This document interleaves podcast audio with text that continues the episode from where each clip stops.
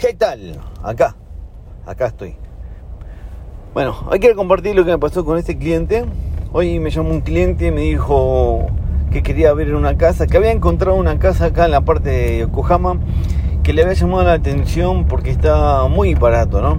Eh, por lo general en esta zona son casas de 32 millones, 35 millones para arriba, ¿no?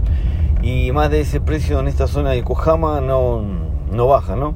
Lo que me llamó la atención que esta casa que me estaba mostrando decía 27 millones, ¿no? Qué raro decíamos, pero bueno, como la persona este, no sé, lo había encontrado en una aplicación y al no entender bien lo que es el, idioma, ¿no? Lo que está escrito, quería verlo, quería consultar sobre esta casa y si había posibilidad para hacer una simulación, ¿no?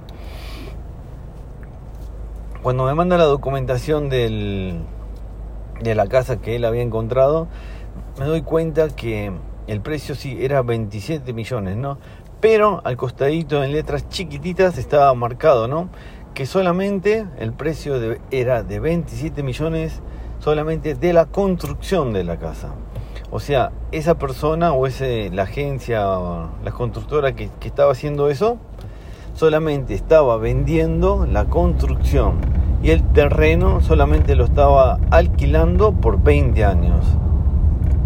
O sea, hay que tener cuidado cuando se presentan las casas, cuando vamos a... Estamos buscando, ¿no?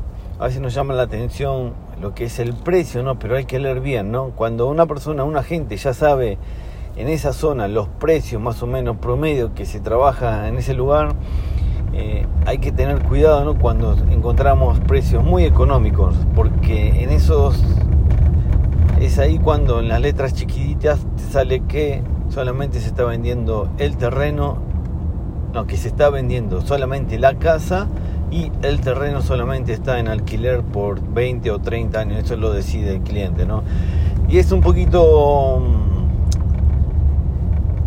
peligroso porque hay tuvimos casos que, por ejemplo, el, cliente o el vendedor solamente se está alquilando la casa por 20 y 30 años y cuando termina el contrato, una de las condiciones es devolver el terreno vacío.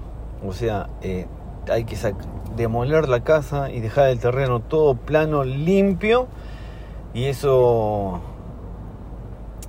lo tiene que cubrir el cliente, ¿no? Así que bueno, hay que tener cuidado cuando están buscando casa, estamos revisando y estamos explicando a los clientes, ¿no? A veces son precios muy bajos, pero el terreno no se está vendiendo o se está alquilando, solamente el precio es de la construcción, ¿no? Así que bueno, si tenés alguna persona que quiere comprar o tiene alguna consulta o necesita mm, saber un poquito más sobre el tema, lo mejor que te puedo recomendar es que te asesores bien, que te asesores bien con personas que están metidos acá al 100% en el tema de venta de casa, venta de terrenos, lo que es financiamiento. Así que si tienes un amigo, compartilo. Dale.